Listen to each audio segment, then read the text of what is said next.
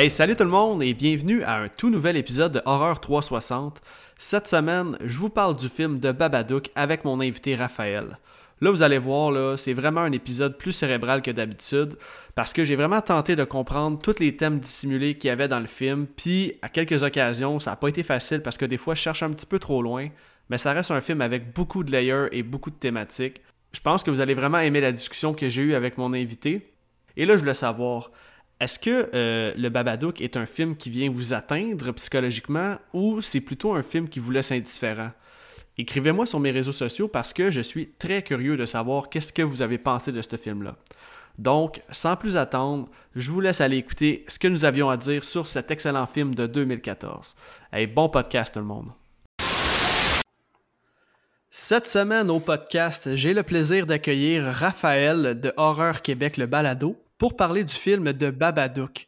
Mais là, malheureusement, sa partenaire de podcast, Chloé, a eu un empêchement et n'a pas pu se joindre à nous. Donc, euh, ce n'est que partie remise. Je, vais les recevoir les deux à un autre épisode, un autre moment donné. Donc, euh, comment ça va, mon Raph? Ça va bien, toi?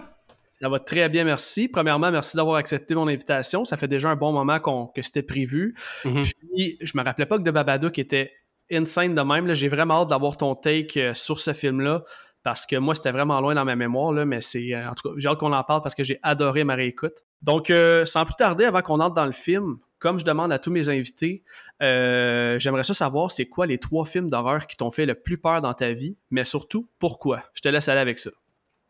Ouais, ben, tu sais, j'ai, j'ai comme fait cet exercice-là assez souvent dans, dans mon podcast ou dans le podcast des autres. Puis, tu sais, j'ai parlé souvent de, de Grudge, puis de Blair Witch Project, de tout ça. Mais là, j'avais le goût de, de, prendre une take un peu différente, puis d'aller plus du côté des, des documentaires, puis des faux documentaires aussi. Parce que c'est s'il y a une affaire qui me fait peur aujourd'hui, euh, puis que, dans, mettons, dans mes derniers souvenirs d'avoir eu peur devant un film, c'est plus dans ce style-là que ça s'est passé. Euh, fait que j'aurais trois films en fait à, te recommander en fait dans, dans ce sens-là, puis c'est des films qui m'ont fait vraiment peur. Là. Euh, Fait que le premier, ça serait euh, peut-être le plus connu de la gang, c'est Lake Mungo. Je sais pas si tu as déjà entendu parler. Pas tout. Lake Mungo, c'est un, ben, un, un, faux documentaire. Euh, c'est un peu à la Blair Witch Project, là, un peu fan footage, mais vraiment sous l'optique d'un documentaire. Le principe, c'est que tu suis l'histoire d'une famille euh, qui est en deuil parce que la fille, euh, la, la, jeune, la fille de 16 ans, elle s'est morte noyée. Puis tu, tu comme le, vidéaste, c'est comme c'est son petit frère qui essaie de comme comprendre qu'est-ce qui s'est passé, puis de, de, de de filmer un peu sa famille pendant qu'elle vit ce deuil-là, puis en même temps un peu genre de voir euh, qu'est-ce qui s'est passé, euh, puis fait qu'il va interviewer euh, les autres membres de sa famille, il va interviewer des gens qui l'ont connu, puis parce que je, je, rire pas de punch, mais il, se passe comme vraiment beaucoup d'affaires, surtout qu'à un certain moment donné, il commence à, soupçonner que, que, le, que le fantôme de sa sœur est présent. de, mais puis c'est juste un des layers, puis il arrive plein d'affaires c'est pas vraiment punch, que ça, ça, arrive très tôt dans le film, puis le film commence à s'articuler autour de ça. Mais euh, ça, ça va encore plus loin, puis il y a vraiment beaucoup de, de niveaux à ce film-là. Il y a, il y a aussi rebondissements. C'est vraiment un film euh, qui était glace le sang. Il y a la scène un peu finale, qui est comme un peu l'apothéose de l'enquête. C'est un truc qui te reste en mémoire, puis qui te, puis qui te glace le sang, justement. ok, cool, intéressant. Je mets ça sur ma liste. Ton deuxième film, ça serait quoi? Là, c'est un vrai documentaire, par contre. Euh, ça s'appelle Cropsy. Euh, c'est un documentaire de 2009, euh, puis euh, c'est réalisé par Joshua Zeman et Barbara Brancaccio. c'est en fait Cropsy, c'est comme l'espèce de c'est comme l'espèce de bonhomme américain là, c'est comme l'espèce de figure un peu de boogeyman, surtout dans, dans l'État de, de New York. Ok. puis grosso modo, le film, ça va, c'est comme un mélange. Ils vont faire une, une enquête sur un peu la légende de Cropsy, qu'est-ce qui est tourné autour de ça. Puis là, ils vont commencer à s'intéresser à la figure d'un d'un personnage ben, qui, qui est comme été accusé d'être le Cropsy. Parce que Cropsy, grosso modo, c'était comme une, espèce de psychopathe qui enlevait les enfants, qui les torturait euh, dans l'imaginaire collectif euh, de, des gens de cette ville-là. Puis dans le fond, euh, ils vont commencer à s'inquiéter à, à s'intéresser à la personnage qui, au personnage qui était vraiment comme derrière ça, qui s'appelle André Rand. Puis lui, c'était un, un, échappé, selon la légende, ben pas un échappé, mais c'était comme il, il, faisait partie, non, c'était un échappé, je pense, qui, disait d'un asile psychiatrique qu'il y avait dans la place. Euh, qui a été fermé parce qu'il maltraitait les patients. Puis il y a des, archives euh, dans le film euh, vidéo de cet asile psychiatrique-là. Et c'est le truc le plus badant que j'ai vu de ma vie. Là. Genre, je te dirais qu'au Ouais, c'est, c'est, quelque chose de vraiment absolument complètement cauchemardesque. Puis tu te dis que c'est la réalité aussi, en fait, fait que c'est comme, c'est deux fois plus badant. Là.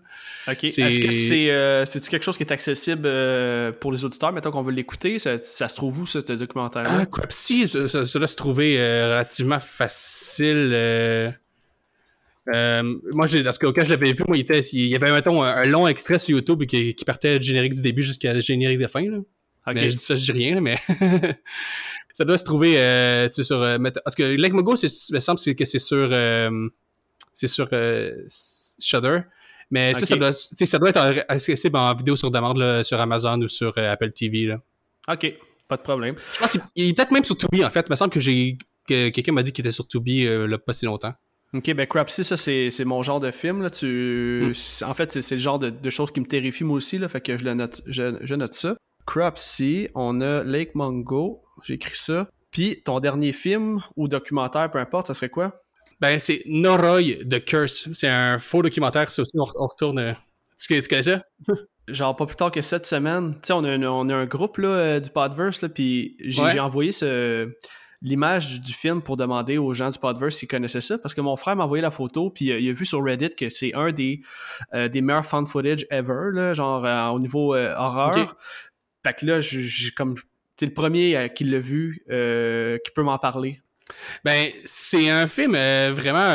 ben, c'est un typique fan footage, mais il date des années 2000, fait que c'était quand même avant toute la. c'est 2005, fait que c'est avant la mode des paranormal activity puis tout ce qui, qui, a suivi de ça. Fait que c'était encore un peu dans, dans l'optique pseudo-documentaire, là, fan footage. Dans le fond, le principe, c'est qu'il y a une espèce d'enquêteur paranormal qui, qui, enquête sur l'espèce de sur des phénomènes un peu surnaturels qui seraient arrivés là, au Japon, là, parce que ça film japonais.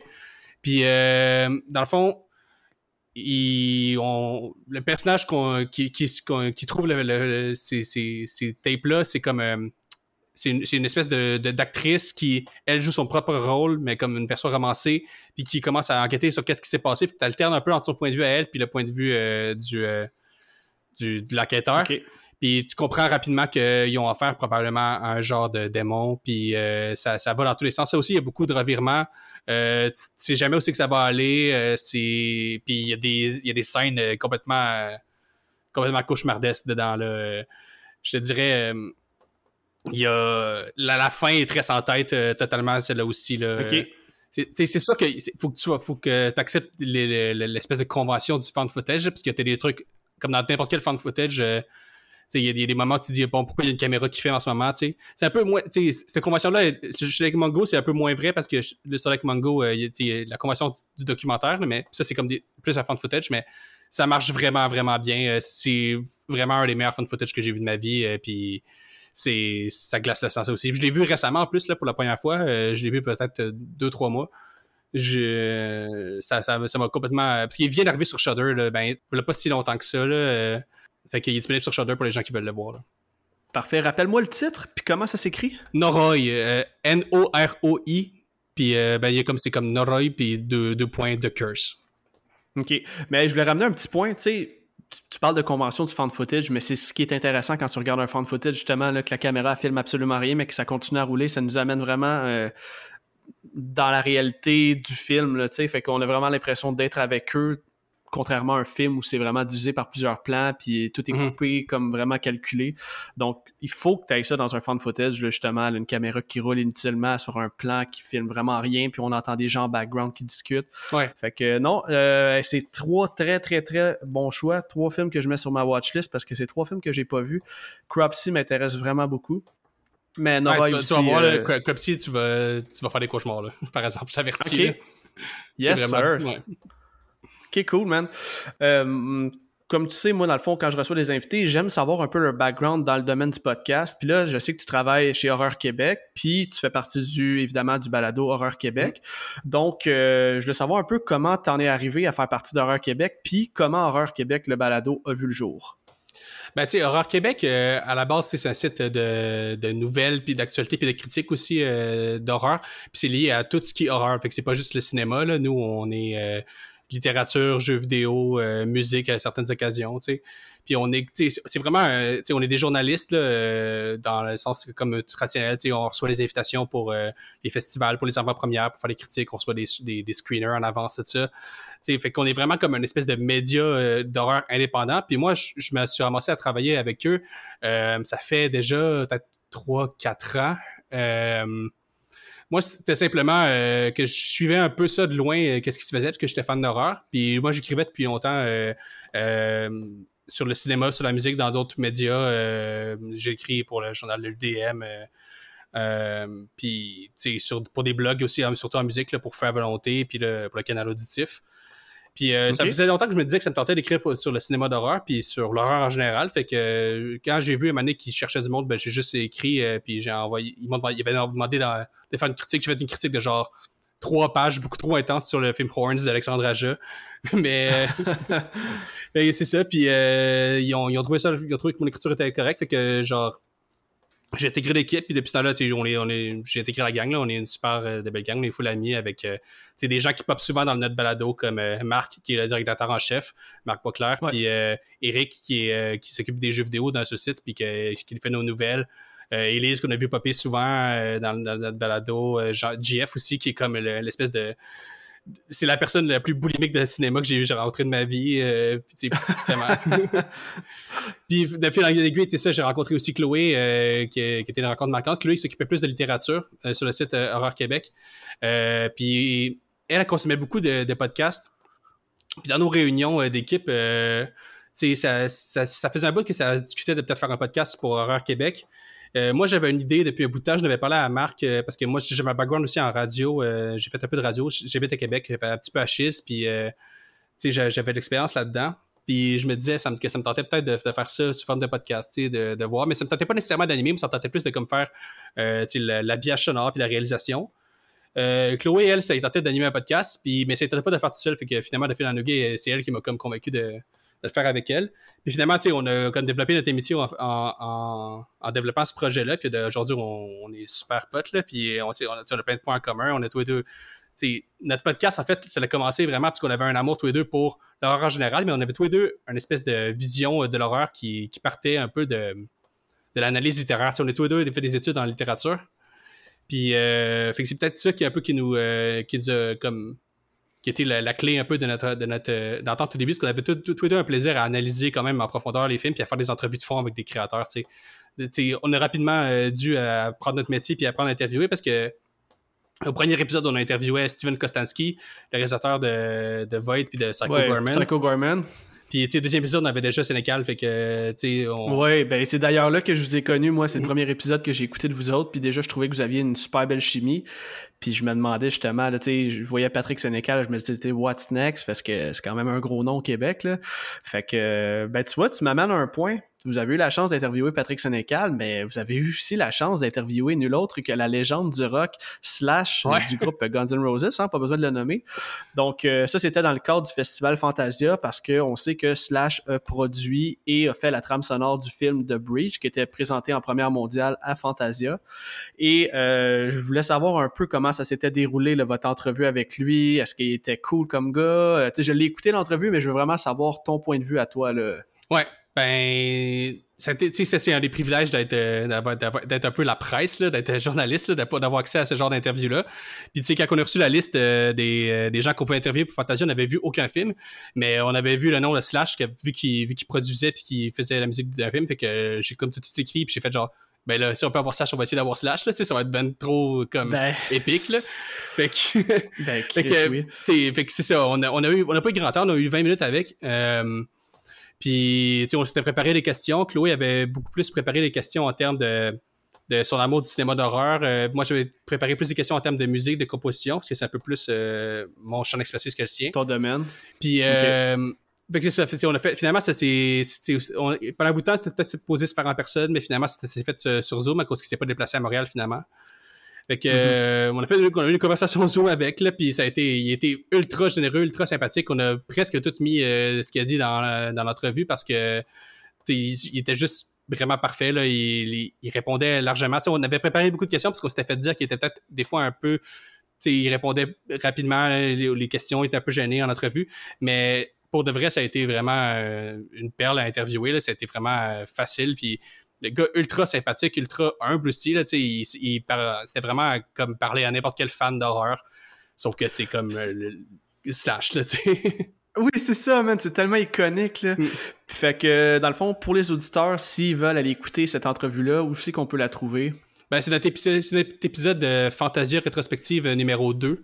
Euh, fait que si vous écrivez Rock Québec le balado Fantasia, euh, vous allez le spotter. C'est l'épisode euh, justement là où c'est que qui est le numéro 2 là, on est avec Marc et Jean-François de Rock Québec, puis on a les films de Fantasia, puis on a ce petit bonus là, interview avec Slash. Vraiment, vraiment cool, man. Je trouve ça cool comme background que tu fait de la radio puis tout, puis que Chloé était plus littérature. Ça fait vraiment le meilleur des deux mondes. En fait, c'est le meilleur de chacun, puis vous faites une, super belle équipe.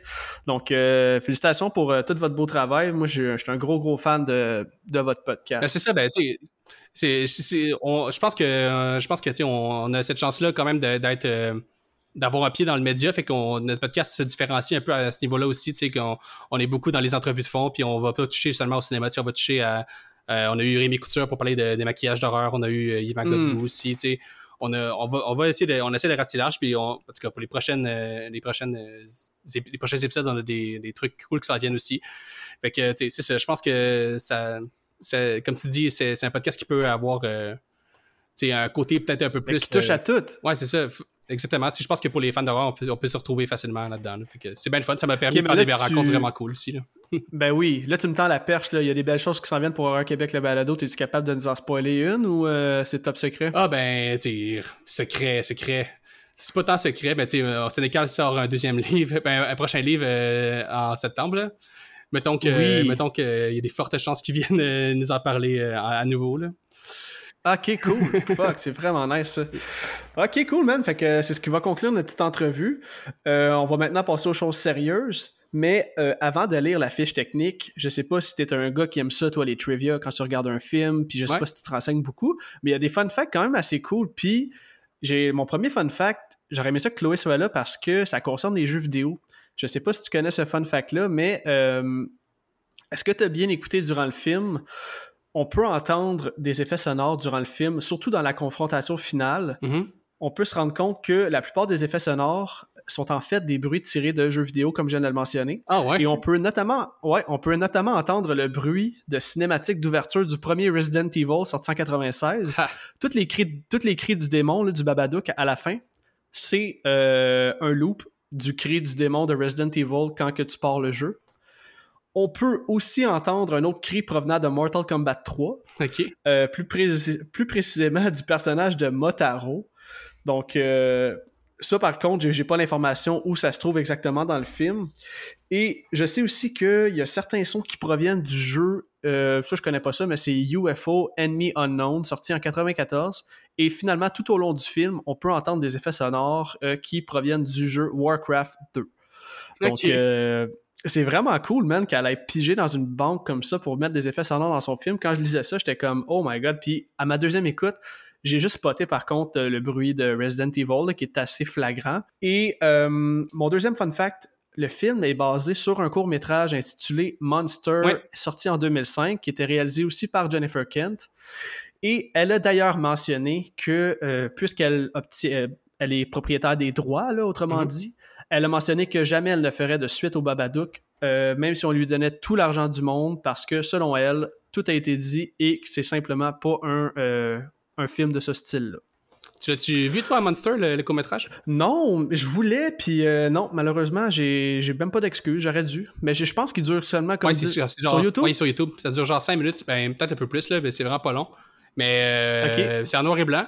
Puis, fun fact, okay. on rentrera pas dans les détails, mais à la fin, pour nourrir la bébite, elle, donne pas des verres, elle donne du lait. OK. tu pourrais avoir tout un autre niveau de symbolique par rapport à ça, mais bon. ah, man, je suis tellement content de t'avoir devant moi là, parce que j'ai l'impression que tu vas pouvoir m'expliquer bien des choses sur les symboliques, ou du moins, tu vas m'apporter un point de vue intéressant, je suis pas mal certain. Ok, ben regarde, on va lire la fiche technique du film, puis après ça, euh, on commence à en jaser, j'ai vraiment hâte. The Babadook est un film d'horreur psychologique australien de 2014 écrit et réalisé par Jennifer Kent dans ses débuts en tant que réalisatrice pour un long métrage. Le film a été tourné avec un maigre budget de 2,5 millions de dollars et a ramassé 10,5 millions de dollars au box-office. De Babadook met en vedette Essie Davis dans le rôle de Amelia Vanek, Noah Wiseman dans le rôle du petit Samuel Vanek, Hayley McElhinney dans le rôle de Claire et finalement Barbara West comme Gracie Roach. Moi, je veux savoir, est-ce que c'était, ça faisait longtemps que tu l'avais pas vu? J'aimerais ça que tu me, tu me racontes un peu comment s'est passé ton écoute euh, pour la préparation du podcast. Ouais, ben je l'avais vu à sa sortie, euh, comme tout le monde, là, que c'était comme une des grosses sorties de l'année quand c'était sorti, genre en 2014, tu as dit, je sais plus trop, mais... Euh, ouais, 2014. Ouais, fait que j'avais pas revu depuis, même si c'était un film qui m'avait beaucoup marqué, tu sais, puis j'avais vraiment, vraiment beaucoup aimé son deuxième film à Jennifer Kent qui s'appelait The Night Nightingale, que j'avais mm-hmm. j'avais critiqué pour Horror Québec, qui est un film qui est vraiment différent sur l'ensemble, c'est moins surnaturel, tu sais, c'est une histoire c'est un rape and revenge finalement là, euh, mais à vraiment la sauce euh, plus féministe puis historique aussi parce que ça se passe euh, comme en Tanzanie en 1800 comme ouais genre. Puis c'est, comme c'est vraiment un film qui est fou là. C'est, c'est tourné d'une main de maître là. C'est un des, des plus beaux films que j'avais vu cette année là fait que tu sais c'était le Babadook c'était resté dans un coin de ma tête. J'avais, c'était repopé aussi dans, dans, mon actualité euh, récemment parce que c'est devenu une espèce de meme puis une espèce d'icône euh, de la fierté gay. Je sais pas si t'as vu passer ça, ouais. On, pourra en jaser plus longuement, mais.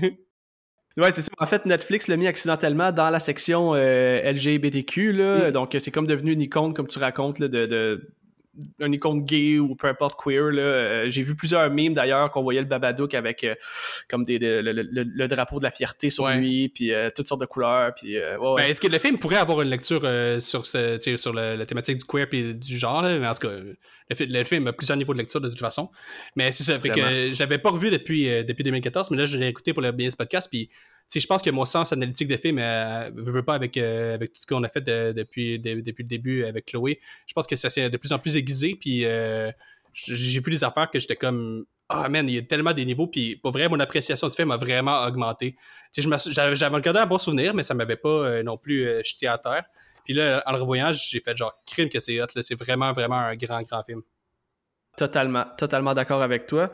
De mon côté, même chose, je l'avais pas revu depuis 2014. Puis moi, là, avant d'avoir un podcast, là, je regardais des films pour le simple et peu divertissement. Donc, euh, moi, là, analyser un film, c'est pas quelque chose que je faisais. Puis là, j'y ai pris goût, tu sais. Puis plus on regarde des films, plus on réalise, on réalise, pardon, que il y a beaucoup, beaucoup de layers. Il y a tellement de métaphores. Puis ce film-là, c'est un film métaphorique mm. avec, comme tu dis, là, tellement de façons différentes de le lire ou de, plusieurs perspectives différentes. Puis là, maintenant, moi, je suis un, je suis un parent. D'ailleurs, mon fils s'appelle Raphaël. Puis, euh, tu le vois complètement différemment sais, c'est certain que j'aurais aimé ça que Chloé soit là pour nous donner l'avis d'une mère, mais euh, tu, deviens tellement empathique dans ce film-là envers les personnages. Ce film-là m'a suivi pendant vraiment une couple de jours après. C'est un film de groupe d'acting, tout simplement. C'est un film avec plusieurs messages. Tu le regardes 15 fois, je pense que les 15 fois, tu, tu, tu vas le voir d'une façon différente. Tu sais, j'ai écouté plusieurs podcasts aujourd'hui, puis j'ai regardé quelques vidéos pour euh, me préparer pour le podcast, puis pratiquement pas un euh, avait la même opinion sur les mhm. différents messages, sur l'interprétation du Babadook pour le personnage d'Amelia. Donc, euh, c'est vraiment un astifi de bon film. Si euh, les auditeurs, vous avez jamais vu de Babadook, là, je vous dis, arrêtez ça tout de suite parce qu'on va vous spoiler en large. Là. Mais c'est, c'est vraiment un bijou. Puis, pour un premier film, pour la réalisatrice Jennifer Kent, je trouve que pour un premier long métrage, en fait, je trouve qu'elle réalisait ça d'une main de maître. Ça me fait penser un peu à Rose Glass qui a fait euh, Sainte Maud, mm-hmm. qui était son premier long métrage aussi. Un peu un autre film avec des métaphores aussi. Bref, je trouve que c'est amené de main de maître. On aurait pu euh, classer ce film-là dans les studios d'A24. On dirait que c'est un peu la même vibe. Donc, euh, ouais, j'ai vraiment, vraiment, vraiment apprécié mon écoute et ma réécoute. Donc, sans plus tarder, man, on va rentrer dans le film. Donc, euh, le film commence officiellement. Euh, la scène d'ouverture, on voit euh, Amelia qui fait un rêve, dans le fond, qui revit l'accident d'auto qui va chambouler sa vie à jamais. Parce qu'en fait, l'histoire est pas mal ça, c'est qu'elle a perdu son mari le jour où elle a eu son garçon dans un accident d'auto. Donc, on va y revenir, mais elle est vraiment traumatisée par cette date-là et n'a jamais vraiment guéri de son deuil. Donc, euh, déjà dans la première scène, on est introduit euh, à son fils, euh, Samuel, qui est interprété par un jeune garçon de 6 ans, on doit le dire, mm. qui est un calice de bon acteur. Une autre chose que j'ai oublié de dire, c'est que moi, tout le monde à qui je parle de Babadook la seule chose qu'ils se souviennent, c'est du petit acteur, à quel point il est gossant, pis ci, pis ça. Ouais. Mais quand tu comprends le layer puis tout là, il est tellement pas tant gossant là, il, il, a besoin d'aide cet enfant là, puis il a besoin d'être aimé, puis il a besoin d'attention, puis c'est juste normal. Mais Ah, bref, il- ta réaction, euh, euh, comment sa mère réagit avec lui, tu sais, aussi, là. Exactement, exactement, puis il y a vraiment une maturité pour son âge là, euh, tout au long du film là, où il va vouloir protéger sa mère. Mais là, euh, dans la première scène, on peut voir que son fils fait toujours le même cauchemar et qu'elle doit toujours faire la routine pour vérifier dans le fond qu'il n'y a pas de monstre dans ses armoires en dessous de son lit et elle va lui lire une histoire. Puis ce que j'ai aimé, c'est que dans la première minute du film, on peut ressentir déjà que le personnage d'Amelia est à bout. Mm. Le manque de sommeil, son gars dort avec elle, elle a aucune intimité, il grince des dents, il la frappe. Qu'est-ce que tu as pensé, toi, de la scène d'ouverture et comment ils ont amené euh, les personnages, dans le fond? euh, ben, en fait, comment la scène d'ouverture a été amenée, là? Ben, je pense que ça met vraiment la table pour, euh, pour le film. Là. Ça, montre vraiment l'espèce de dynamique a entre les deux. Parce que même le, le, lendemain, il y a la scène c'est qu'il va lui faire un câlin, puis qu'elle est comme, genre, au début, elle accepte, puis que plus il, la sert, plus elle est comme, genre, oups, non, non, non, non, non. Là. Elle a comme euh, la misère avec. euh, tu comprends tout de suite qu'il y a- quelque chose de pas clair. qu'elle aime son gars, mais il y a quelque chose de pas réglé là, pour elle. Puis, tu sais, je pense que la relation, c'est comme un peu. Malsaine qu'il y a entre les deux est vraiment posée, comme tu dis, de, de les premières minutes, là, que chacun ils ont leur trauma qui revivent. Elle a revit euh, l'accident, lui il revit le, quand sans cesse l'espèce de trauma de, du monstre là, qui qui qu'on Ouais. va comprendre un peu plus tard euh, qu'est-ce que c'est. Puis fait que les deux sont un peu dans des situations qui devraient pouvoir se comprendre puis s'aider, mais ils sont comme pas capables de le faire parce qu'ils sont ils communiquent pas suffisamment bien l'un l'autre. C'est quoi l'enjeu, tu sais. Puis Exactement. c'est c'est vraiment c'est vrai c'est c'est une super de, de, de, de bonne scène de démarrage. Tu sais ça, ça puis ça montre vraiment comme tu dis à quel point la mère est, est à bout. Puis quand tu commences à tu sais moi je suis pas parent mais j'ai beaucoup d'amis qui qui comment qui le sont depuis peu là. Puis quand t'es comme conscient un peu de c'est quoi la réalité d'être parent tu, tu comprends comment tu peux être à bout des fois là. Puis genre la fatigue Ouais, puis le manque de sommeil là Exactement. Puis tu sais, la fameuse charge mentale que euh, souvent les femmes ont, mais là, c'est plus qu'une charge mentale, c'est physique, c'est au travail, il n'y a rien qui va bien, la vie s'achante carrément sur elle. Puis, euh, parlant de son travail, en fait, c'est ça, Amelia va aller porter euh, Samuel à l'école, et là, on va découvrir que Amelia travaille dans un centre pour personnes âgées. Tu vois qu'elle a vraiment rien pour elle, là. clairement, c'est pas Mm. une job qu'elle aime. Et même à sa job, elle se fait pratiquement dénigrer par des personnes âgées. Là. Elle, est, elle est toute douce, elle est gentille. euh, elle va aller offrir du café à la madame pour lui dire Tiens, euh, je t'ai mis du lait comme que t'aimes. Puis la madame va dire J'aime même pas ça, le lait. Puis tu sais, Mm. tout pour faire en sorte que sa vie, c'est de la merde. Au même moment, ben, elle va recevoir un appel. C'est l'école qui appelle pour dire que Samuel a apporté un fucking arbalète homemade à l'école. Donc, encore une fois, on voit qu'elle ne peut pas avoir le contrôle sur tout. Puis lui, il vit vraiment dans son monde là, tout au long du Ouais. film. là. on va s'en rendre compte qu'il est vraiment dans sa tête. Mais il est, crime, il est ingénieux pour un petit gars de 6 ans de fabriquer ses, ses- ses armes C'est lui-même. intéressant de, que tu- de se poser la question là-dessus. Il fabrique des armes. C'est pas comme s'il fabriquait des, des, euh, des, des modèles réduits d'avions ou s'il faisait des, sculptures ou il dessinait. Il fabrique des armes. Il y a quelque chose euh, d'intéressant là-dedans. Au niveau de la, de la Oui. symbolique que ça a, genre, il fabrique des choses pour se défendre, attaquer.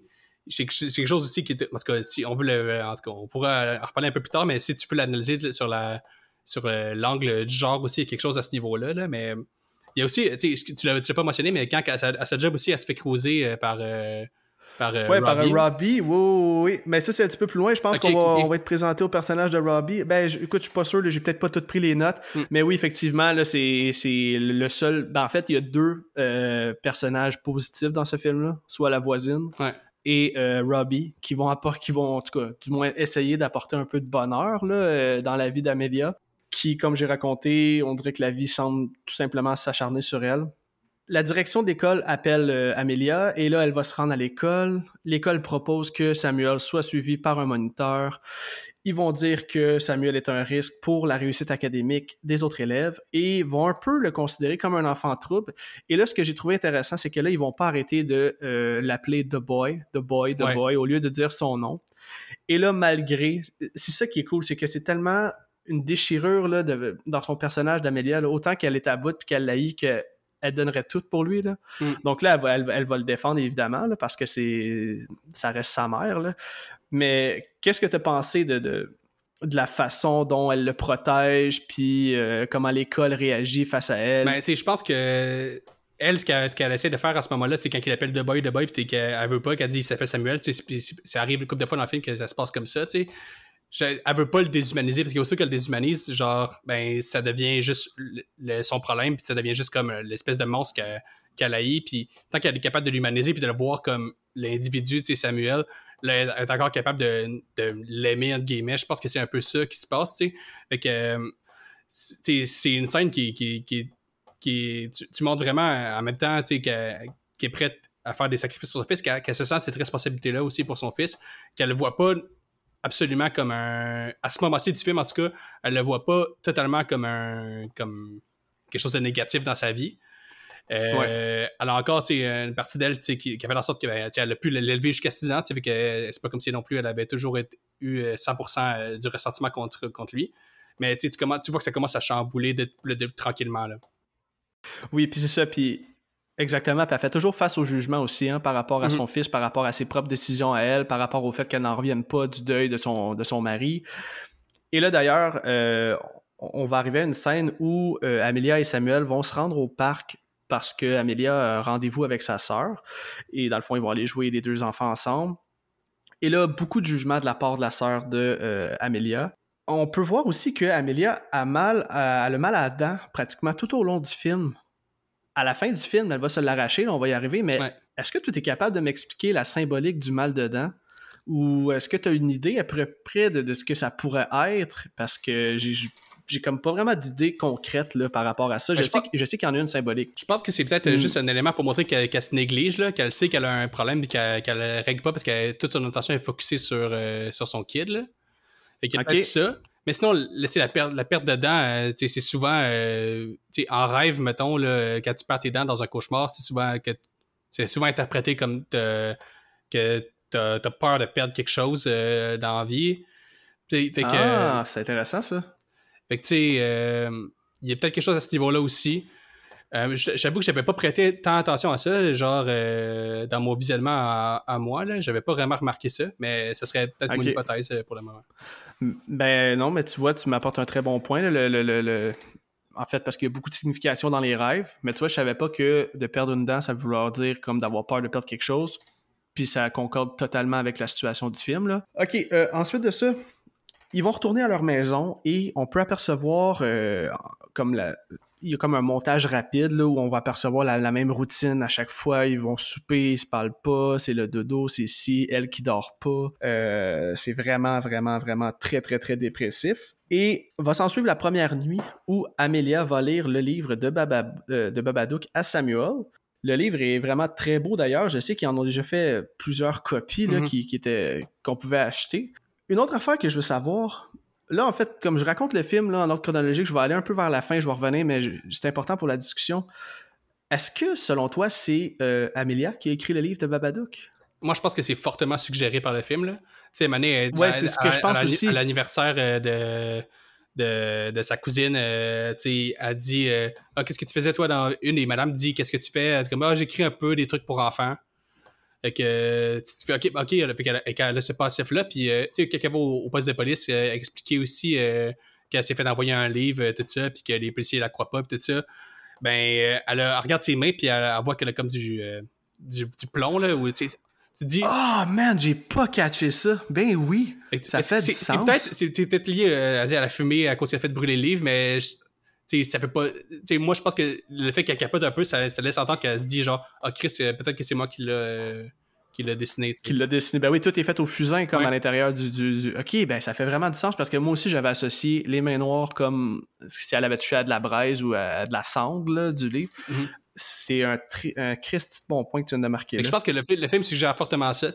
Après ça, est-ce que le livre est réel ou pas C'est libre interprétation. Euh, Je pense que c'est pas tant important de toute façon pour l'analyse du film, mais genre, euh, je pense que c'est suggéré que, grosso modo, le Babadook, c'est sa création à elle.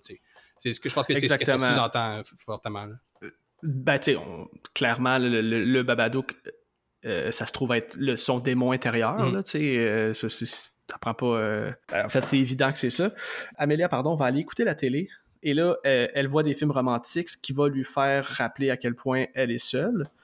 Et là, euh, man, euh, aucun moyen d'avoir la petite paix parce qu'au moment où elle s'apprête euh, à aller se faire du plaisir à elle-même, euh, est interrompu. Le jeune garçon va sauter dans son lit et encore une fois, ça vient rajouter sur la pile de tout ce qui arrive dans la vie d'Amélia. Tu sais, même pas capable d'avoir un petit moment d'intimité.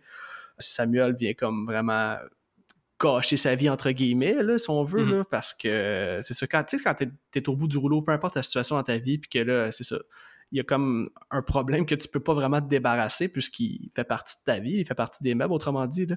donc euh, est-ce que tu étais autant empathique que moi envers le personnage d'Amelia parce que plus ah le film va aller plus on va être empathique euh, envers le personnage de Samuel. Fait que c'est ça que je trouve cool, man, de ce film-là, c'est que c'est un passage d'un personnage à l'autre. Tu sais, je sais pas comment l'expliquer en mots, là, mais tu comprends ce que je veux dire un peu? Ouais, ben, c'est que tu comprends qu'il n'y a pas nécessairement de.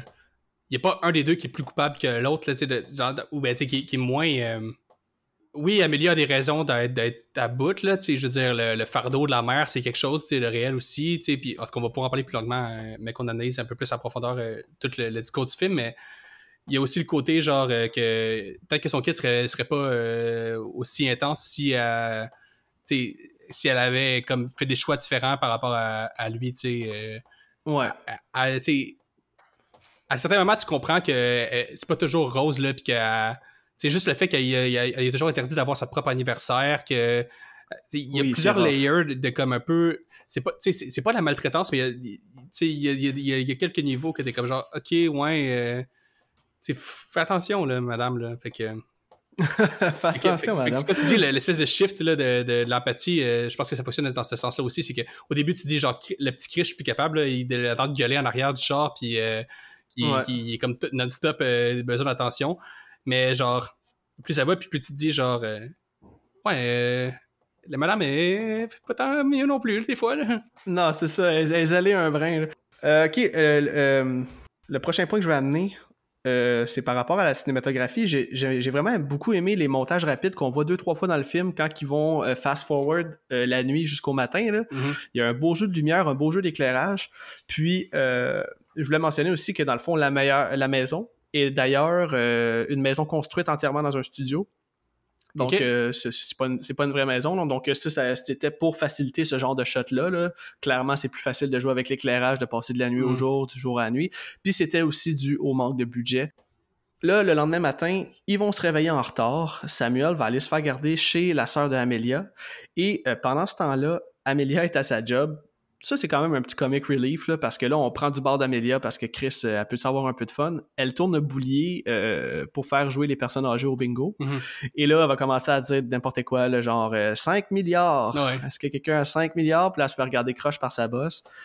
Et là, c'est là qu'on va être introduit au personnage de, de Robbie. Non, mais c'est ça, c'est déjà pas qu'il pop, là.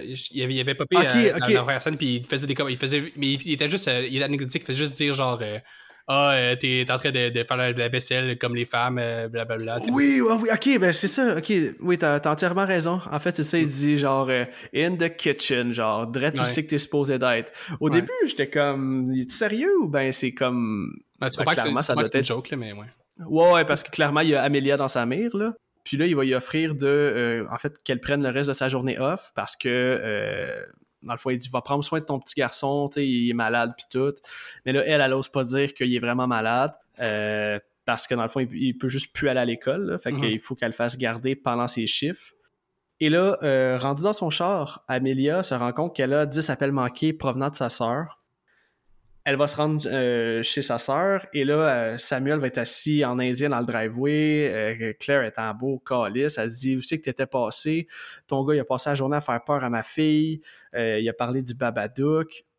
Et là, ensuite de ça, rendu à la maison, cette scène-là, je veux savoir qu'est-ce que t'en as pensé.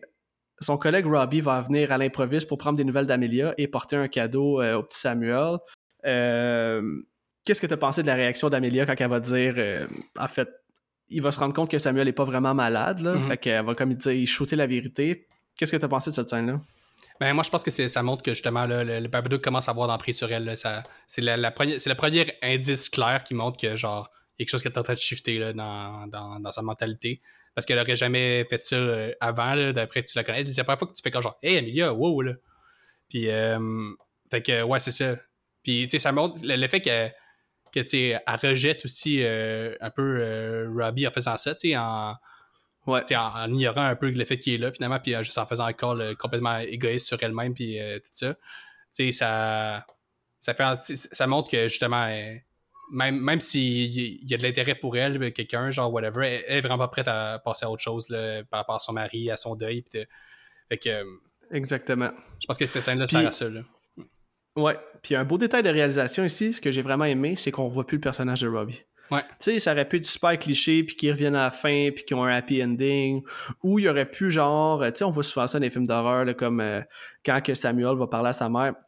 Il aurait pu juste dire, hey, tu parles pas de même à ta mère, ou tu sais, comme. Mm. Je trouve que c'est. C'est cool qu'il ait pas été dans cette direction-là, puis que ce personnage-là, comme. Il était là, il est plus là, puis c'est correct comme ça, l'histoire continue. Puis euh, au final, il, il a apporté ce qu'il avait apporté à l'histoire, puis ça se termine comme ça. Mais moi, j'ai trouvé ça tellement. Tu sais, imagine être dans sa peau, comment c'est malaisant. là. T'arrives Ouais, pour clair, bien faire les choses, puis euh, au final, ben, tu te fais revirer de bord, puis euh, tu t'es fait mentir, puis c'est juste un gros, gros, gros malaise. Là. Ensuite de ça, au moment où il va quitter, euh, Amelia va descendre au sous-sol et elle va tomber sur une photo d'elle et de son mari.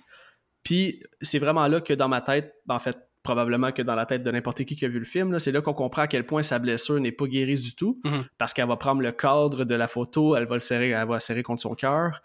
Et euh, c'est aussi là qu'on va avoir un premier signe du Babadook, entre guillemets, là, alors qu'elle va voir un, un complet qui forme une silhouette là, euh, sur le mur. Et, euh, ok, ça, je l'ai pas compris. La scène d'après, ils vont souper. Et là, Amelia va trouver du verre dans sa soupe. C'est-tu vraiment un mauvais coup de Samuel ou je comprends pas la symbolique s'il y en a une? C'est quoi ton interprétation de ça? Moi, je pense que ce que, ce que c'est pour ça de présenter, c'est que c'est elle qui a mis le verre dans, dans la soupe pour tuer euh, Samuel. Mais Ah, vu qu'elle vu qu'elle s'en rappelle pas, comme vu que comme un peu dans, dans sa transe, genre elle, elle bouffe la soupe, puis il y en a dans sa- vu que c'est une soupe, euh, puis c'est- commun, ben elle en a dans son bol, bol elle aussi. Ok. Moi, je pense que je pense que c'est- c'est c'est ça. Puis, tu c'est encore une fois pour montrer. Tu sais, parce que c'est- la réalisation te laisse entendre que peut-être que c'est Samuel qui l'a fait. Mais là, il dit c'est le Babadook. Il a dit, coulons Samuel, c'est-tu le Babadook? Là, tu sais, ça, ça te laisse approcher ça. Mais après, le en ayant le recul euh, de la fin du film, je pense que c'est ça qui se passe, moi, euh, perso. Ok, ben ça fait vraiment du sens. Je l'avais pas vu de ce côté-là. Mais chose sûre, euh, elle, elle est persuadée que c'est Samuel qui a fait euh, le coup. Et là, encore pire, pour ajouter de l'huile sur le feu, Amelia va se rendre à sa chambre. Et là, en entrant, elle va voir la photo d'elle et de son défunt mari. Mais sur la photo, le visage du mari est complètement barbouillé et le visage d'Amelia est transformé en genre de caricature. Tu sais, c'est probablement la chose auquel elle tenait le plus dans cette maison-là. Et c'est complètement détruit. Puis évidemment, elle va penser que c'est Samuel, mais euh, lui continue de lui faire comprendre que c'est le Babadook qui a fait ça et va même tenter de prendre ses armes pour aller attaquer le Babadook. J'ai trouvé ça vraiment cute. Puis là, il va même dire genre euh, Do you wanna die? Mm. Parce que tu sais, un petit gars de 6 ans, là, c'est c'est à partir de, moment, de ce moment-là que le switch est fait pour moi. Là, là, je prenais du bord de Samuel. Il, il est vraiment prêt à tout. Puis dans sa tête de petit gars de 6 ans, euh, de construire une arme pour aller défendre sa mère, c'est la solution. Mm. Mais ça, encore là, euh, est-ce que tu penses que ce serait elle qui aurait elle-même barbouillé la photo? C'est. C'est interprétation. C'est vraiment Ouais. dur à dire euh, qu'est-ce que ça pourrait être exactement. Là. J'avoue, j'ai pas prêté attention à ces détails-là, euh, non, euh, plus qu'il faut. Ouais, je- tu vas voir, j'ai quelques questions. Là. Moi, souvent, je suis pas très très brain euh, dans ce genre de film-là. là. fait que je me fais ma propre idée, mais j'aime vraiment ça avoir les avis des autres, là, quelles qu'elles soient. Là. Juste d'avoir un différent regard sur la même scène, des fois, ça peut euh, aider à éclaircir les choses. Si tu prends pour acquis que le Babadook, c'est un peu, tu sais, ça. Parce que, ça, parce que ça peut être tellement de choses, le Babadook, mais si c'est un peu sa peur à elle, euh, d'aller de la- d'aller de l'avant, il y a peut-être quelque chose là, là, du côté de comme. Cette espèce de. Elle a fight. Elle, elle est dans le déni pendant toute le- le- le- la majorité Ben oui. du film, là. Ouais. Fait que, tu sais, il y a peut-être ce côté-là, genre de comme le barbier pour l'effacer un peu, comme. Je sais pas, il y a peut-être. c'est- Mais c'est c'est vrai que je me suis pas posé la question plus qu'il faut quand c'est arrivé dans le film, mais c'est une bonne question, la signification de, de ce geste-là. Est-ce que c'est que c'est Samuel aussi, peut-être, là, tu sais, genre. Peut-être, mais, Mais pour quelle raison ce il est aurait fait ça, tu sais, Ouais. c'est... Ouais, c'est ça exactement. Ok, mais c'est bon, ça laisse l'interprétation. On va avancer dans le film. Euh, ensuite de ça, on va avoir la première scène creepy. Euh, en tout cas, à mon avis, là, alors que Sam va voir le Babadook dans sa chambre. Amelia va courir à sa chambre et euh, Samuel va répéter Don't let him in, don't let him in. Il va répéter ça trois, quatre fois. Et là, c'est là que Amelia en a assez. Elle va donc déchirer le livre et elle va aller le porter euh, aux poubelles. Le lendemain, ils vont se rendre au fameux party de la cousine de Samuel, soit la, la fille de la sœur de Amelia. Mhm. Et là, hey man, c'est-tu le genre de party que t'as pas envie d'être, là? Hey, les amis de la sœur à- à- Les amis de, de Claire, dans le fond, là, sont fucking snob. Et j'ai adoré l'acting, le speech de Ossie Davis euh, Mm. quand elle va remettre toutes les snobs à leur place en voulant dire. Parce que là, eux autres, ils vont se plaindre des affaires ultra banales, genre Ah, j'ai pas eu le temps d'aller au gym. Ouais. Puis là, elle va dire, euh, comme la plus snob d'entre elles, va dire euh, Ah, moi, j'ai travaillé avec euh, comme des femmes dans la misère, tu sais, moi, je sais c'est quoi, puis tout. Puis là, Amélia va leur dire, comme, The fuck, man. tu penses que ça, c'est important, là, de, de me dire que tu t'es pas capable d'aller au gym? Elle va dire Tu connais absolument rien de la misère. Puis euh, j'ai vraiment trippé sur son acting. Ouais. T'as-tu autant trippé que moi sur cette scène-là? Ouais, vraiment, cette scène-là était vraiment géniale. Ça faisait du bien de, de voir Ok. Amelia pour une fois, genre, euh, commencer à comme euh, réagir. Ouais, stand là. up, là, tu sais, là. Exactement, ouais. Et là, je veux faire un gros shout-out à l'acting de Noah Wiseman, qui, je l'ai mentionné tantôt, mais il y a juste 6 ans, puis il deliver des scènes incroyables. En partant par la scène quand euh, il est dans... Tu sais, le, le petit gars, là, il est dans l'arbre... Il est dans la cabane dans l'arbre de sa cousine. Il veut juste avoir la paix. Puis elle, elle vient, puis elle vient le narguer sur le fait Mm. qu'il n'y a pas de père, puis que... Hey, ça peut être méchant des enfants, là. Puis ça, c'est vraiment Chris que ça peut être méchant des enfants. Ouais. Puis elle va y shooter des affaires, justement, là, comme euh, euh, t'as pas de père, puis c'est pour ça que tout le monde t'haït, puis euh, que ta maison est dépressive, puis c'est pour ça que ma mère veut jamais aller chez vous, puis blablabla. Puis là, le petit Samuel va sortir une phrase iconique. Il va dire The Babadook would eat your mama for breakfast. Puis là, il va la pousser en bas de la cabane dans l'arbre. Asti que c'était mérité. C'est une petite crise de mal élevé. Désolé du langage, mais c'est ça pareil. Qu'est-ce que t'as pensé de son acting là-dessus? Parce que la scène qui va suivre est, est juste autant incroyable. Ouais, vraiment, euh, le petit, il est vraiment, vraiment bon, là. Tu, tu, tu y crois, là, t'es comme... Tu, tu commences à prendre de son bord, Comme, comme on disait tantôt, le shift dans la, dans la, scène avec Robbie, pour euh, la, mère vers le petit, euh, c'est déjà amorcé, puis avec cette scène-là, t'es de plus en plus genre... Ok, ouais, là, il, il a pas facile, le petit, là, genre, euh, non plus, là. Non, c'est ça, man. Puis, en tout cas, je sais pas comment ça fonctionne sur un plateau de tournage pour diriger des jeunes acteurs, là. Mais, tu sais, la scène qui va suivre, c'est la fameuse scène que tout le monde se rappelle. Quand euh, Samuel va hurler dans le char. Ouais. Puis, il est vraiment bon, man. Parce que là, il va même comme faire semblant de parler au Babadook. Euh, et puis là, c'est là que sa mère va dire genre Why can't you just be normal? Puis là, il, il hurle, il hurle, il hurle. Euh, il va dire Get out, get out au Babadook avant de faire une genre de convulsion. Mais Chris, acter une convulsion pour un enfant de 6 ans, Ouais. en tout cas, c'est peut-être moi qui, qui pense qu'un enfant de 6 ans, c'est pas si intelligent que ça, mais fuck, euh, il, est- vraiment, vraiment solide, là. Puis euh, euh, cette scène-là, elle rentre dedans. Parce qu'ensuite de ça, ben c'est ça, là, elle, a juste plus le contrôle, il est en pleine convulsion, ils vont se diriger, aller voir le médecin. Mais euh, est-ce que tu trouves que c'est lourd comme, réaction d'enfant ou est-ce que tu t'as été comme flabbergasté autant que moi par son jeu d'acteur, Non, je trouve que ça marche complètement. Puis aussitôt que tu as été euh, en, en présence de kids de, de 6 ans, justement, tu sais que ça peut arriver des crises de même. Là.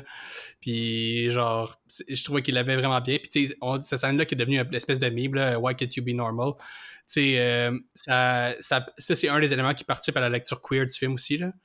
Genre, euh, Ah, ben oui, ben oui, ben oui, parce que être normal, c'est quoi au final, ouais, tu c'est sais. ça, tu sais. Mais Fait- mais en tout cas, genre, euh, ouais, cette scène-là est, est vraiment, euh, vraiment malade. Les deux, euh, la mère qui est à bout, qui, qui est comme plus capable, puis lui qui, qui est juste comme à bout aussi, mais dans sa, dans, dans sa propre, euh, tu sais, dans son propre. euh, dans son propre monde, là, genre. ouais. là.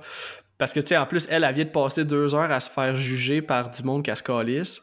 Lui, il vient de se faire juger par sa cousine qui aime pas. Là, il y a un clash entre les deux. Ça explose. Je veux dire, c'est un roller coaster d'émotions, ce film-là. Puis. Ah, man, je sais pas. Ça, c'est vraiment, on dirait que depuis que je, suis- un parent, que je, on dirait que j'ai juste le goût de le prendre dans mes bras pour faire tabarnak. Tu sais, comme. Je sais pas. Je sais pas.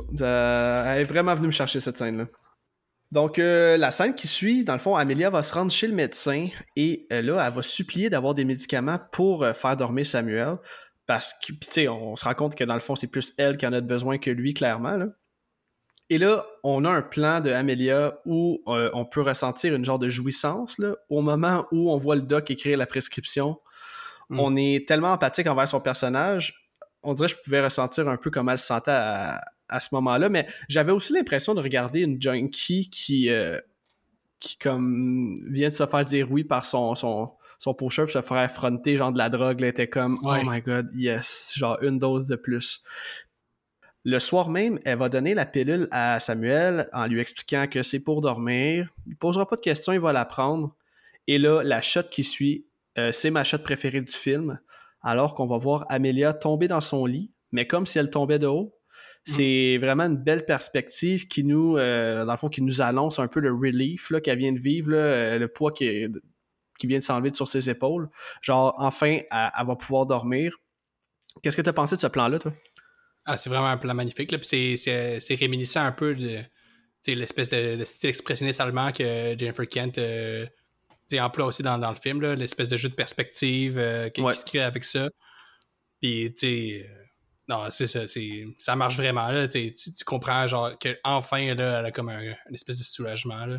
Ah, ben oui, man. Puis tu sais, on s'entend-tu que euh, de manquer de sommeil, il y a pratiquement rien dans la vie qui, peut te rendre plus comme à bout. Donc, euh, de pouvoir retrouver son lit pour une nuit, c'est insane.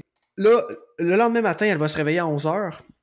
Samuel dort encore, la madame est contente et euh, son plaisir, par contre, va vite se faire couper alors que ça va cogner à la porte à deux reprises. Mais à chaque fois qu'elle ouvre la porte, il n'y a personne. La deuxième fois, elle va regarder au sol et euh, elle va apercevoir le livre euh, du Babadook là, qui est sur son tapis d'entrée. Le tapis. euh, Ok, j'ai marqué le tapis est en parfait état. Le livre est en parfait état. La musique de aussi. cette scène. Ouais, ouais, le tapis est top shape. La musique de cette scène-là donne vraiment froid dans le dos, alors qu'elle tourne les pages, puis là, on découvre à quel point ce style livre-là est macabre. là. Je sais pas si c'est comme une perspective dans sa tête la deuxième fois qu'on voit le livre, mais il me semble que la première fois qu'elle tournait les pages, quand elle lisait l'histoire à son fils, c'était pas aussi macabre. Là, on voit vraiment du monde se faire tuer, puis... euh, c'est, les pages qui manquaient euh, la première fois qu'elle avait re- rechecké. Là. Ok, Il, y avait, il y avait plein de pages blanches, puis là, ils, ont apparu, là, ces pages-là, là, comme que c'est ok, que bon. qu'elle va tuer euh, le chien, puis qu'elle va tuer. Ah, tabarnak. Hey, je suis même pas intelligent, j'ai, j'ai même pas allumé. Comme dans ma tête, c'était des dessins, j'ai même pas fait le lien avec. Dans le fond, ce qu'on voit, c'est ce qui s'en vient. Mhm. Ok, wow. Ok, merci. Je suis parfait. Ensuite de ça, elle va, euh, elle va brûler le livre, avec raison. Et là, euh, Amelia commence à penser qu'elle se fait stalker. Elle va recevoir un appel qui dit le fameux euh, Babadook, Douk, Douk, Douk. Mhm. Elle va donc aller au poste de police, comme on mentionnait tantôt, pour raconter son histoire. Les policiers euh, y apprendront pas au sérieux, puisque la seule preuve était le livre qu'elle a brûlé. Et là, pendant qu'elle était au poste, euh, Samuel se faisait garder par sa voisine. Mais là, on est passé vite sur la scène du poste de police, mais je pense qu'il y avait quand même des choses à dire euh, par rapport à ça. Là. Certains, vas-y. Ben, premièrement, là, la, la, la, la femme qui vient reporter une agression puis qui se fait pas croire puis qui se fait quasiment rire d'en face par les policiers. euh, Ouais, ben, à la bon. lumière de tout ce que, de tout ce que on a appris avec la MeToo puis les, comment c'est compliqué de faire des poursuites pour des viols. Je pense qu'il y a vraiment quelque chose de là, de, de- de ce que ça symbolise un peu ça. Puis tu vois le Babadook aussi dans le poste de police. Là. C'est vrai, c'est vrai, je l'ai pas dit. Tu, tu, fait qu'il y y a comme ce côté-là, genre que personne peut l'aider, le Babadook est tout le temps là. Ouais. Fait que, tu sais, je pense que, je pense que l'image de Babadook renvoie à ça, mais tu sais, ça renvoie aussi à, à la- cette, espèce, cette espèce de problème que d'un peu de masculinité euh, toxique, là, Toxique, qui, là, qui ouais. qui peut avoir, qui est une autre lecture qu'on peut avoir du film à, à un certain niveau. Mais genre, les, les, les policiers, tu sais, ils sont. pour vrai, là, c'est c'est révoltant. hein, là. Ouais. Elle a dit, genre, je me sens pas en sécurité. Il y a quelqu'un qui nous a fait des menaces, puis il rit dans sa face à cause qu'elle a pas de preuves. Mais là, à un peu d'empathie, là, c'est quoi ce, ce policier-là? C'est vrai en crise pareil. Hein? Mm. J'avoue que je suis passé vite là-dessus, mais euh, non, effectivement. Mais on dirait à, ce moment-là, tout s'acharne tellement sur elle qu'on dirait que plus rien me surprend. Tu sais, euh, peu Ouais. importe la réaction, on dirait que tout le monde qu'elle croise a une réaction euh, pratiquement bizarre face à elle. Tu sais, au début du film, euh, quand elle va croiser une femme à l'épicerie parce que son, son Samuel joue avec sa fille. Puis tu sais, déjà là, elle est comme. Elle a l'air un peu malaisée juste parce que c'est une veuve. Puis je sais pas si elle dégage un aura toxique ou un aura qui, qui fait en sorte que personne ne la prend au sérieux, là, mais non, effectivement, c'est assez révoltant la scène du poste de police.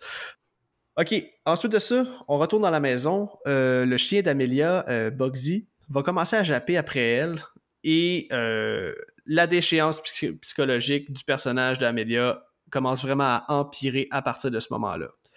Elle va halluciner des, des coquerelles partout dans sa cuisine qui sortent par un trou derrière son frigidaire. Là, j'ai entendu dans des podcasts que les coquerelles avaient une, signification. Il y en a certains qui vont dire que ça a un lien avec la voisine qui s'appelle Madame Roach. Ouais, ça, j'ai pas compris. Puis le chien s'appelle Bugsy aussi, qu'il y a Bugs. Ah! ça, c'est l'affaire que je suis pas sûr de, comme voir qu'est-ce que ça vient faire dans le film. Euh, Moi, non plus. Moi non plus. la maison qui se dégrade, si je comprends que la maison, c'est comme une représentation un peu de leur relation. Ça, ça va, genre c'est ça, on, le comprend, mais les, les, les coquerelles en particulier, genre, puis la place que ça prend, puis la, la même qui s'appelle Roach, ça, je t'avoue que j'ai pas d'explication vraiment satisfaisante à donner par rapport à ça. Non, c'est ben, une espèce d'anglement dans mon analyse, moi aussi. Ok, ben c'est bon, on est deux. Donc là, c'est ça, elle va se mettre à tout cleaner parce qu'elle voit des coquerelles partout. Et au même moment, elle va recevoir euh, la visite de ce que je qualifierais de la DPJ, si on veut. Là. Euh, ça se trouve être le Community Service Department. Ils veulent jaser avec Samuel. Et là, en entrant dans la maison, première affaire que Samuel va leur dire, c'est euh, qu'il se sent un peu étourdi à cause de la drogue que sa mère lui a donnée la veille. sais, ils vont dire drugs, là, je sais pas si médicaments mm. ou peu importe. Là. Ouais, ça veut dire médicaments en anglais, mais c'est quand même. Euh, ça ouais, c'est ça. Aussi, Ouais, c'est ça, tu sais, euh, tout pour faire bonne impression, là, tu sais. Et euh, là, elle, va venir euh, calmer euh, le jeu. Elle va dire que c'est juste des tranquillisants prescrits par le médecin, chose qui est quand même très wrong, pareil, de donner des tranquillisants à un enfant de 6 ans. La fille de la DPJ va demander un verre d'eau et là, Amelia va dire qu'elle est infestée de coquerelles qui sortent de derrière le frigidaire par le trou dans le mur. Mais au moment où elle dit ça, on aperçoit que dans le fond, il n'y a aucun trou dans le mur. Donc, les coquerelles étaient purement sorties de son imaginaire. Encore une fois, tout pour faire bonne impression puis avoir l'air d'une femme saine d'esprit devant euh, des gens qui pourraient partir avec ton enfant d'un instant à l'autre. Rendu au soir, on aperçoit Amelia euh, espionner sa voisine par la fenêtre pendant qu'elle fait la vaisselle et euh, elle semble vraiment envieuse du bonheur de la vieille dame, qui pourtant n'a rien à envier, mais elle a l'air tout simplement bien dans sa tête, parce qu'elle va juste être assise sur son sofa en train de regarder la télé, mm. puis elle va rire devant son écran, puis Amélia va juste faire comme qu'est-ce que je donnerais comme pour avoir euh, cette paix d'esprit-là, moi aussi. Là? Mais le qui est là aussi, chez la voisine. Ah, je l'ai pas vu. Ouais, il est, derrière, tu, tu le vois euh, dans sa silhouette, là, il, est posé dans sa pose, là, puis il, est comme... Euh, ben elle est au poignet plein, la voisine qui regarde la télé, puis en arrière-plan, il y a le Babadook qui est là. Ok, wow, j'ai pas vu ça. Intéressant. Samuel dit que euh, il veut aller se coucher parce qu'il fait le pas. Mais là, Amélia tient absolument à ce qu'il reste réveillé pour que les pilules fassent effet comme prévu. Et là, durant la nuit, euh, Amélia va entendre des bruits provenant du fond de la chambre, genre un frottement, et la porte va s'ouvrir par elle-même. Et elle aperçoit le Babadook. Là, c'est fucking creepy là, parce qu'il se promène sur les murs comme fucking quick, là, genre. Euh, comme une coquerelle, finalement, là. Fait qu'il y a quelque chose peut-être à ce niveau-là. C'est vrai. C'est ça qui est cool de ce film-là. Tout un lien. C'est mm. comme. Tout mm. est pinpoint. C'est vraiment, vraiment cool. Euh, là, elle va aller réveiller Sam pour aller au rez-de-chaussée. Elle allume toutes les lumières. Et encore une fois, elle va s'installer euh, devant la TV. Là, elle est en transe bien raide. Elle se frotte encore la mâchoire pour son mal de dents. Et là, ce qu'elle regarde euh, à la TV est ultra creepy, genre rien pour l'aider. Elle regarde comme des. J'ai vu dans les fun facts que c'était euh, des vieux films de Mario Bava, là, comme qu'elle regarde. Ouais, ben c'est Black Sabbath de Mario Bava. C'est comme un, un film, euh, comme un espèce de, film avec trois films dedans, là. C'est comme une espèce d'anthologie. Tu me l'apprends à l'instant, j'ai jamais vu ce film. L'as-tu déjà vu? Ouais. C'est un film, ça s'appelle Black. Le, le, groupe Black Sabbath tire leur nom de ce film-là, c'est pour ça que je l'avais vu. Ah, t'es-tu sérieux? ouais. Ah, ouais, wow. Ça, tu viens de ma forme de quoi vraiment nice. Au final, elle va rester réveillée toute la nuit euh, devant la télé. Et là, elle va caler malade à sa job avant d'aller se coucher dans son lit. Et là, man, mon cœur de papa s'est brisé. Euh, Samuel va venir la voir pour lui dire qu'il file pas bien à cause des pilules, puis qu'il a faim, puis qu'il a, a, rien trouvé dans le frigidaire, puis il dit... Puis là, elle va dire, je veux juste dormir. Puis là, il va dire comme, sorry, mommy, mais tu sais, comme j'ai faim, là, tu sais, c'est un petit gars de 6 mm. ans, puis Chris, il est pas capable de se faire à manger tout seul. Puis c'est là qu'elle va devenir fucking agressive en lui disant, euh, si t'as faim, euh, et je quote, why don't you eat shit? Et d'une façon très, très, très agressive il va partir à courir en pleurant, évidemment. et là, on voit une shot du visage d'Amélia qui réalise euh, que ça n'a pas de calice de bon sens qu'elle vient de dire à son propre fils. Donc, euh, elle va se lever et là, elle va tenter de se racheter en l'amenant manger de la crème glacée pour déjeuner. Tu sais, euh, chose qu'un enfant de 6 ans ne refusera jamais, mais qui fait aucun bon sens. En revenant, euh, c'est là qu'elle disjonque complètement. Elle entend le babadook et euh, elle va crasher son char en fonçant directement dans quelqu'un qui ne roulait même pas. Donc là, euh, elle est vraiment devenue un danger public et un danger pour la sécurité de son enfant, pour sa, sécurité à elle-même, évidemment. Ok, la scène qui suit, ça, c'est c'est lourd quand même. Là, là on, va, on, va, on va apercevoir le personnage d'Amelia dans un bain. en fait, elle prend son bain tout habillée. Et euh, Samuel va venir la voir. Là, on est vraiment rendu dans un autre, euh, un autre layer de, sa déchéance psychologique. Là, quand tu es rendu à prendre un bain tout habillé, euh, elle va même le prendre et le regard qu'elle lui fait, je sais pas si tu as remarqué, mais moi, ça m'a glacé le sang. Là. J'étais sûr qu'elle noyé après affaire. Oui, son regard est tellement vide, là. Elle dit rien, elle sourit elle le prend, elle l'amène dans le bain avec elle. Lui aussi, il est tout habillé. Euh, je sais pas, c'est, du acting de top qualité. Là. J'ai, hmm. cette scène-là m'a vraiment rentré dedans. Là. OK. Elle va ensuite retourner se coucher. Et là, encore une fois, elle va entendre des voix.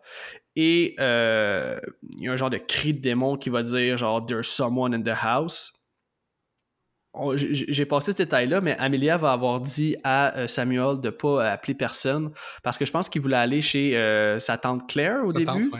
C'est ça. Puis là, elle va dire non, on t'appelle pas personne. Et finalement, Amelia va se lever et euh, va surprendre Samuel en train d'appeler la voisine pour savoir si lui et sa mère pourraient aller passer la nuit chez elle parce que quelqu'un aurait break-in, comme s'il y aurait eu une invasion de domicile. Et là, Amelia va être en beau tabarnak que son fils lui ait fait honte et qu'il lui ait désobéi. Elle va couper le fil euh, du téléphone et là, le rampage va commencer. Et là, euh, encore une fois, j'ai marqué que j'avais beaucoup d'empathie pour les, deux personnages, mais à ce moment-là, c'est vraiment euh, notre empathie se dirige vers, Samuel. Mm-hmm. Je vais raconter la scène, puis après ça, je veux savoir qu'est-ce que tu en as pensé. Parce que c'est du gros acting, puis je comparerais même cette scène-là à Tony Collette dans Héréditaire au niveau de l'acting. Amélia est armée d'un couteau et elle devient complètement instable. Euh, une minute, elle veut tuer. L'autre instant d'après, elle est douce parce qu'elle veut absolument que Samuel prenne sa pilule pour dormir. Et ah oui, ok, non, c'est ça, c'est pas tout de suite euh, qu'elle va péter les plombs. La scène qui va suivre, c'est la scène la plus creepy du film. Amelia est assise devant la télé. Euh, encore une fois, elle est morte de fatigue. Elle va halluciner le corps ensanglanté de son fils et elle pense qu'elle l'a tué jusqu'au moment où elle réalise qu'elle se tient debout armé d'un couteau devant, devant lui, qui est complètement terrorisé. Et là, même le chien voudra plus s'approcher d'elle, il va japper après elle, et là, encore une fois, euh, elle veut se racheter avec de la crème glacée. Tu sais, elle vient de menacer son gars avec un couteau, puis elle dit Je vais aller te faire un bol de crème glacée, là, je m'excuse. tu sais, ça fait. C'est next level wrong, là. Là, ensuite de ça, c'est là que c'est la scène la plus terrifiante du film.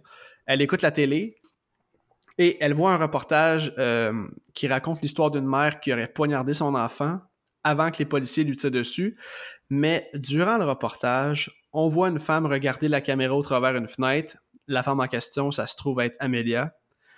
Et là, moi, quand je prenais mes notes, j'ai fait pause au même moment où euh, on a un, gros plan de la face d'Amelia dans la fenêtre. Là. Ouais. T'as-tu, ça t'a-tu glacé le sang, cette scène-là? Elle est tellement creepy, là. Son petit sourire, là. Ah, oh my god, man. C'est ah, tellement creepy. Ouais, vraiment, man. Ok. Euh, c'est ça, c'est une scène qui est crissement efficace, là. Et là, on se transporte dans le rêve de Amelia, parce qu'on voit Samuel qui lui dit de se réveiller quand c'est elle-même qui dort au final. Et là, euh, Samuel se dirige au sous-sol, Amelia va la suivre et elle va voir son mari décédé, elle va l'embrasser. Euh, et là, quand son mari va lui dire Bring me the boy, en fait, c'est là qu'on comprend que euh, son mari est en fait le Babadook, là, façon de parler, puisque le Babadook, au final, représente, comme on a dit depuis le début du film, son deuil, ses blessures qui la rongent depuis tellement longtemps. C'est à ce moment-là aussi qu'on peut entendre le bruit euh, de Resident Evil que j'ai mentionné au début. OK. On l'entend pour la première fois. Là, euh, elle va en quelque sorte se faire posséder par le Babadook. C'est un... Euh, on voit un gros plan sur ses pubés qui se dilatent. Et là, man, ils ont osé briser un code, sti. Amelia va fucking tuer le chien en lui cassant le cou. Ouais. Est-ce que tu t'en souvenais de ça? Euh, non, je me rappelais pas de cette scène-là, puis ça m'a, ça m'a, ça m'a quand même euh, fait un petit choc, le fait oh, pour petit. ben, c'est sûr, man. S'il y avait un code que tu respectes dans, les films d'horreur, ben, en fait, c'est cool qu'elle l'ait brisé, là, parce qu'elle a dépassé une limite, mais. Aïe, aïe, man, c'est, c'est rough, ce film-là, là. Euh, mm. Je comprends pas comment ça se fait qu'il y a pas plus de, de reach, ce film-là. On dirait qu'il y a pas tant de monde qui l'ont vu comme les fans d'horreur l'ont vu, mais ils méritent vraiment de se faire voir plus là, parce que oh, justement, pour des scènes comme ça qui brisent des codes, c'est wow. Euh, elle va finalement s'arracher la dent qui l'a gossé tout le long du film. Donc là, est-ce que le fait qu'elle s'arrache la dent, puis que le fait qu'elle se fasse posséder, est-ce que ça a un lien dans le sens où. Euh, on dirait que je suis pas capable de faire le lien exact, mais je, je ben, vois que. là, ça abandonne complètement à, à ses démons, là. ça abandonne complètement à sa, rage, là, elle devient complètement centrée sur elle-même. Fait que je pense que si, on, garde l'idée que la danse c'était comme quelque chose qu'elle négligeait, puis que là, elle se fait comme genre fuck off, euh, genre il euh, n'y a plus rien qui va comme euh, me bloquer. Là, je pense qu'il y a peut-être un peu de ça. le fait qu'elle s'arrache une partie d'elle-même aussi, tu peux, tu peux le voir comme ça. C'est vrai. je pense que ça, ça, peut être le porteur de plusieurs sens. Mais c'est. Ouais, c'est ça. c'est une scène, euh, justement, qui, qui, achève un peu sa transformation aussi. Là. Ouais, ok, ben ça fait vraiment du sens. Euh, là, ensuite de ça, ben, elle, va virer, euh, va virer sur le top. elle va courir et après Samuel, qui lui est parti s'enfermer dans sa chambre. Elle va rentrer dans sa chambre. Là, lui, il est apeuré ben raide. Et c'est là qu'on approche de la. Ben, en fait, qu'on arrive à la scène où je te dis que c'est comparable à la performance de Tony Collette dans Héréditaire on peut-tu parler de la super belle shot? Comme au niveau cadrage, je suis pas mal sûr que c'est la plus belle shot du film, là. pas en termes de prise de vue, mais juste, du cadrage. Euh, Jusqu'à Amelia euh, se met à virer folle, puis elle va se mettre à crier après, euh, après son fils, puis elle va comme l'éviter en avançant. Là. C'est mm. incroyable comment c'est efficace. Écoute, je, suis sans mots face à l'acting d'Amelia, là, ben, fait de S.C. Davis Samuel va se pisser d'un culotte et euh, il va se faire narguer par sa mère. On a une petite verbe un peu d'exorcisme, là, tu sais, elle est vraiment euh, possédée, puis elle va dire des affaires qui font aucun sens. Là. Et là, savais-tu que, en fait, pour, pour ne pas traumatiser le jeune Noah Wiseman, toutes les scènes d'horreur, lui, il était même pas euh, sur le plateau. Donc, quand, quand elle parle et elle dit toutes ces astuces de méchanceté-là, genre le nombre de fois que j'ai juste voulu te smasher la tête sur un mur de briques, qu'on ton, cerveau explose, là, ben, c'était un adulte qui était agenouillé devant elle. Et euh, les réactions de euh, Samuel, quand la caméra revire sur lui, ce que l'actrice lui disait en vrai, c'était genre des trucs euh, du genre je, vais pitcher tes Legos dans la rivière puis t'y reverras jamais. puis il était comme quoi? Tu vas pas faire ça?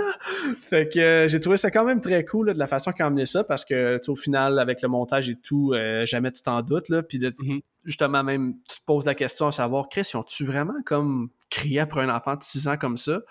Mais non, semble-t-il que euh, la mère de Noah Wiseman était présente tout au long du tournage, puis qu'ils ont tout fait pour rendre l'atmosphère du plateau comme euh, une atmosphère viable pour un enfant de 6 ans. Mhm. Donc, c'est un, petit euh, fun fact que j'ai trouvé très cool.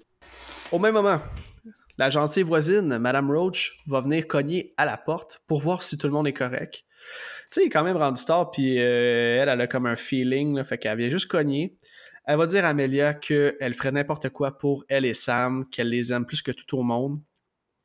Et là, euh, Amelia va s'excuser à Sam, elle va avouer qu'elle est malade euh, et qu'elle a besoin d'aide, mais euh, fuck that, elle a tué le chien? Fait que moi, personnellement, jamais plus j'y ferai confiance.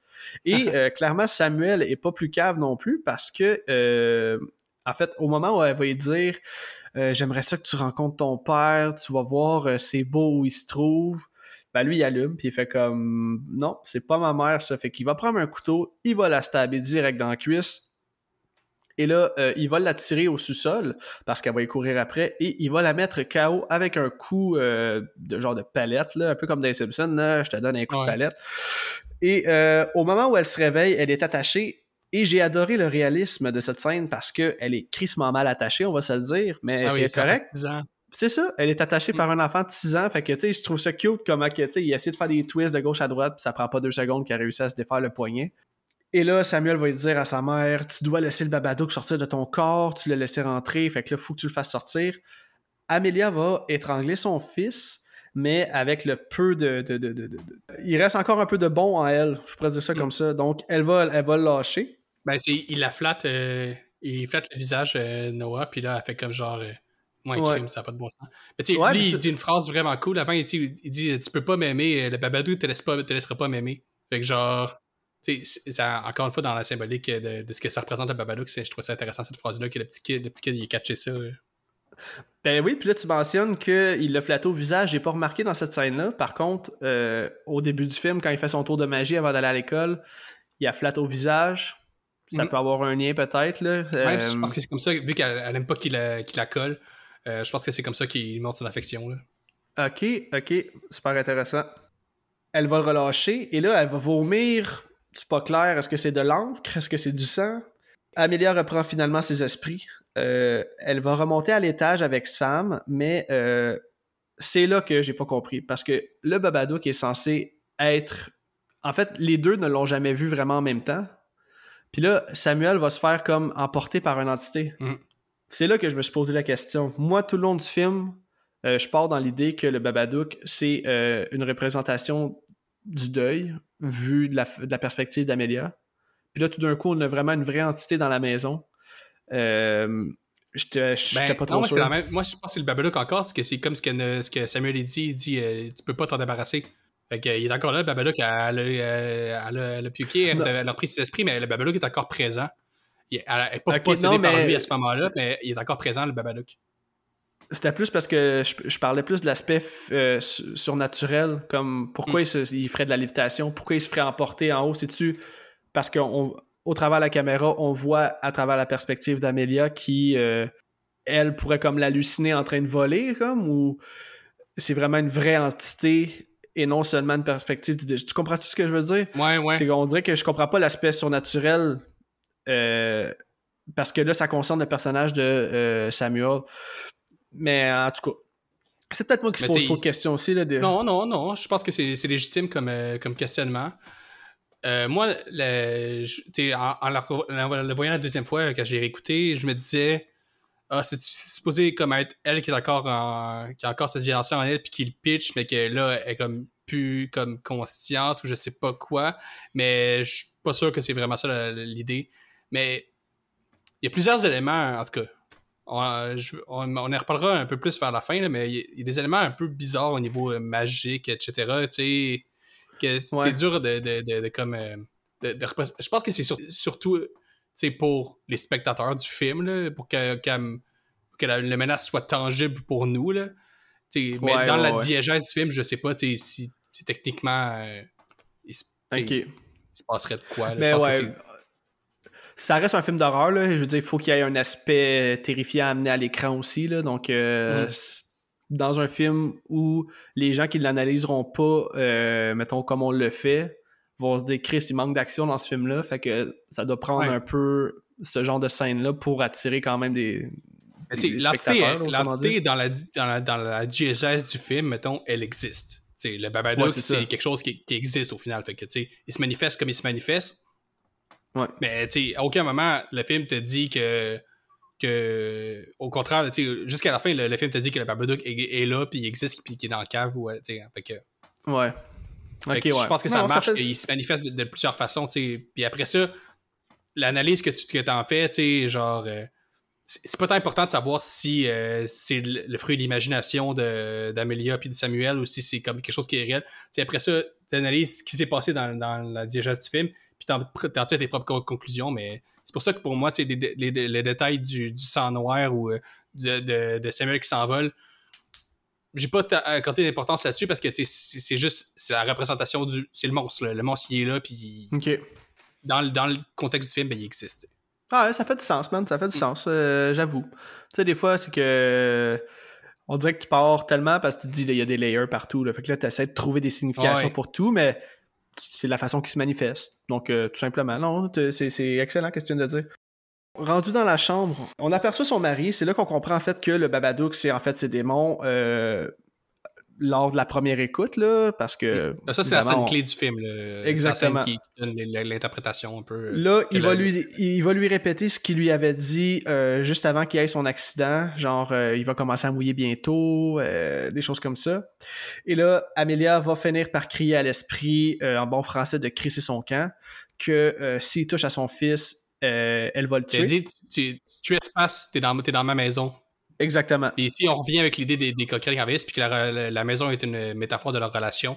Je pense que ça, prend du sens à ce moment-là aussi. Effectivement. Puis là, c'est comme si à ce moment-là, euh, elle a sa rédemption, puis elle se libère enfin de tout le mal qui la gruge depuis des années. Parce que là, on va apercevoir l'entité euh, quitter, comme en POV, là, genre point of view, mm. style euh, un peu Evil Dead. Et l'entité va se diriger en direction du sous-sol. Donc, évidemment, là, tu peux pas ne pas faire le lien que l'entité égale son mari, égale son deuil, égale toutes les blessures. Là. Je sais, je l'ai répété souvent, mais ça reste mhm. que c'est ça. Et, tu sais, genre, euh, ses souvenirs vont rester dans le sous-sol et ne jamais en ressortir. Et là, on a droit à un semi-happy ending. Parce que là, euh, on se retrouve quelques jours plus tard. Amelia a repris ses esprits pour de bon. Euh, Samuel va pouvoir reprendre l'école sous peu. Et euh, le film achève et Amelia décide de finalement organiser un party de fête pour, euh, ben, pour la fête à Samuel. Donc on comprend que la phase d'acceptation du deuil est en cours. Et ok, c'est là que tu vas devoir m'aider. Ils vont aller ramasser des verres de terre pour les amener au mhm. sous-sol. sais, dans le fond, elle va aller porter le bol de verre de terre. On va voir comme l'entité qui va tenter d'attaquer Amelia, mais elle va comme se ressaisir dans le genre euh, j'apprends à vivre avec. Comme tu partiras jamais, mais j'apprends à vivre avec toi dans ma maison.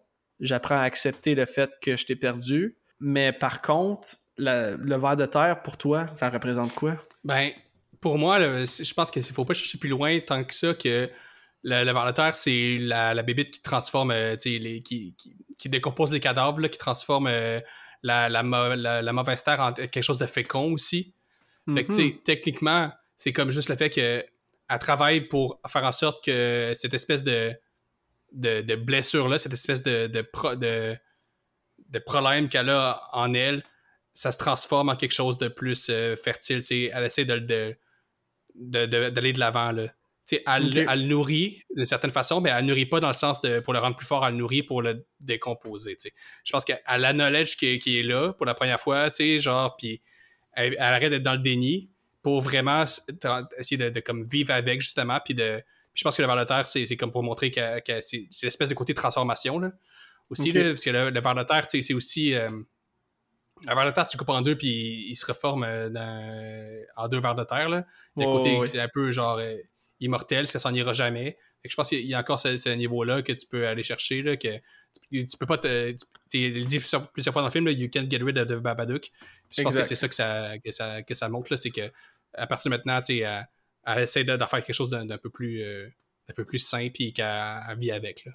Je pense mon gars, j'adore ta réponse. C'est encore mieux que ce que j'aurais espéré. Ça fait vraiment du sens. Fait que ça vient de, faire du bien à mon cerveau là, qui se posait trop de questions depuis une couple de temps. Là, puis j'étais comme, mais c'est quoi le calice de rapport? Parce que juste avant la scène des vers de terre, on voit euh, il reste comme une coupe d'heure avant le party de, de fête. Là. Puis là, on voit Amélia qui fait du jardinage. Puis on a un plan assez, euh, assez évident d'une rose noire. Puis semble-t-il que la rose... du, du, chien mort, là. Ouais, c'est ça, exact. Puis ça, semble-t-il que c'est euh, signification symbolique de renaissance un peu. Ouais, ben c'est ça, c'est que, leur, leur, leur, relation, là, qui est comme basée par la maison, leur jardin, là, leur espèce de lieu commun aussi qu'ils vivent, est en train d'être euh, un peu... est améliorée, justement, est en train de renaître, là. Ouais, puis là, en fait, la dernière shot du film, c'est une shot où Sam fait un tour de magie et fait apparaître une colombe. là, moi, c'est là que je suis perdu, là. Genre, comment il a fait le, petit pour faire un tour de magie aussi, toute la symbolique du magicien, en fait, moi, me, me fuck un peu dans le film, puis m'amène à avoir une réflexion un peu différente sur le reste du film. Là. Parce que, premièrement, Sam, il tripe sur les magiciens, puis, il, on le voit au début du film avec une cape et un chapeau de forme. C'est quoi le look du Babadook? C'est une cape et un chapeau de forme. Mm-hmm. Fait que, à certains moments, tu peux te dire, genre, est-ce que, tu sais, le Babadook, en plus d'être la représentation de son deuil, tu sais, parce qu'elle a fait l'amalgame entre son deuil, la, perte de son mari, et la naissance de son fils. Puis, pour elle, c'est la même chose. C'est pour ça qu'elle veut pas fêter euh, la fête euh, de, Sam le même jour, puis qu'elle euh, comme tout le temps en train de, comme ramener ça sur le tapis. Fait que, tu sais, la Babadook, à quelque part, c'est non seulement c'est son, son, deuil, puis ça, ça, le, fait qu'elle qu peut pas couper avec ça, mais c'est aussi, genre, toute sa peur en tant que mère. Là, fait que c'est vraiment, les deux sont intrinsèquement liés, je pense. Puis, les, ça, le côté justement que le petit kid c'est un magicien genre qui est comme ben, qui fait des illusions qui qui l'empêche de voir peut-être qu'est-ce que c'est quoi le, problème au fond de tel au final elle, elle, associe son fils à sa douleur sans s'en rendre compte c'est pour ça qu'elle est comme tout le temps en train de se dire genre euh, comme un peu euh, c'est à cause de mon fils que mon mari est mort etc qu'elle associe ces deux ces deux traumas là puis euh, à un moment donné, genre, l'espèce d'image du magicien, c'est comme qui, qui, te fait, qui, qui, te fait voir quelque chose alors que, ce la, vérité se passe en dessous. Euh, je pense que pour elle, son fils, c'est un peu ça, c'est une espèce d'illusion de comme. Elle n'est pas capable de voir ce plus loin que juste son fils, mais elle n'est pas capable de voir que plus loin, il y a comme son, son problème avec son deuil. Fait que, il y a peut-être ça à ce niveau-là, puis le Babadook représente ça aussi. Ça a du sens dans le sens où le Babadook, c'est cette espèce d'amalgame-là qui va la rendre folle. Puis une fois qu'elle va être capable de comme, se détacher de ça, de voir Samuel pour ce qu'il est, Samuel, vraiment euh, être capable de se détacher, c'est pas juste, c'est pas de boy ou c'est pas euh, rien. Là. Oh, Tu sais, qu'elle la flatte, puis qu'elle se déprend, puis qu'elle dit là, tu trespasses, là, t'es en train de, de, ruiner ma maison, dans le fond, ma relation avec mon fils. Là, elle a comme son espèce d'épiphanie qu'elle catch que comme ça n'a pas de bon sens. Mais ce qui me fuck dans toute mon interprétation, c'est le fait que le petit kid il fasse un tour de magie impossible à la fin, puis je suis comme genre, qu'est-ce que ça veut dire?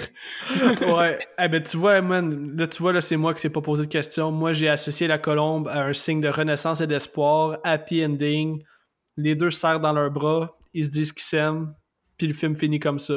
Eh, c'est peut-être juste ça aussi, c'est peut-être moi qui, qui capote, là, mais je suis comme genre, comment le kid de 6 ans, il y a une colombe, là? Ah ouais, ça, c'est vrai que. c'est vrai que ça fait pas de sens. mais... genre. En même temps, ça, le côté fable du film, c'est ça le côté un peu justement métaphore, ça fonctionne parce qu'effectivement le symbole, le, symbole de paix justement, puis pour la première fois, elle a knowledge un peu genre il fait tour de magie puis elle est fière de lui, tu sais, quelque chose de beau. Même chose que ça le dort au début, euh, genre tu sais, euh, elle, a knowledge ce côté-là, genre de, de lui là qui, qui le côté arme, là. Ouais, le côté créatif, là, il est quand même assez solide. Mais, euh, ouais, non, mais j'aime le lien que tu as amené, par contre, avec le chapeau de forme et la cape. On peut clairement faire le lien avec le Babadook, là. Donc, euh, tu sais, comme je te disais tantôt, euh, tout est relié d'une façon ou d'une autre. Fait que, hmm. encore une fois, tu vois, je l'ai vu deux fois en très peu de temps, puis tu m'amènes des points qui, qui, qui m'amènent à réfléchir sur certains aspects, puis j'étais comme, c'est vrai, dans le fond t'as apporté des super bons points. Donc, euh, c'est ça, le film euh, se termine comme ça.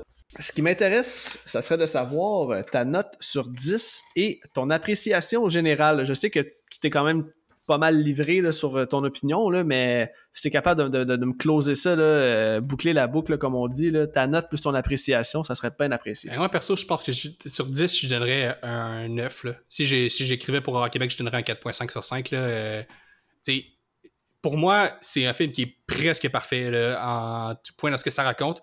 Peut-être qu'il y a moi, il y a un détail que, comme de point de vue complètement subjectif qui, qui me qui, qui, me gosse, c'est justement, je pense que la, la métaphore aurait gagné à être un peu plus claire à certains moments. Euh, mais en même temps, j'aime le côté qu'il y ait plusieurs les, interprétations. Comme je disais tantôt, tu peux avoir une, lecture euh, queer du film avec euh, justement le, tu peux pas être normal, tu peux pas t'en débarrasser, c'est toujours présent, le petit kid qui, qui, qui, a l'absence du père aussi, là, puis l'absence de repère masculin, qui est par rapport à son genre, que ça le que lui, il commence à avoir un genre un peu plus féminin dans son dans son des choses, puis il essaie de se rattraper en faisant des armes qui sont plus codées masculins.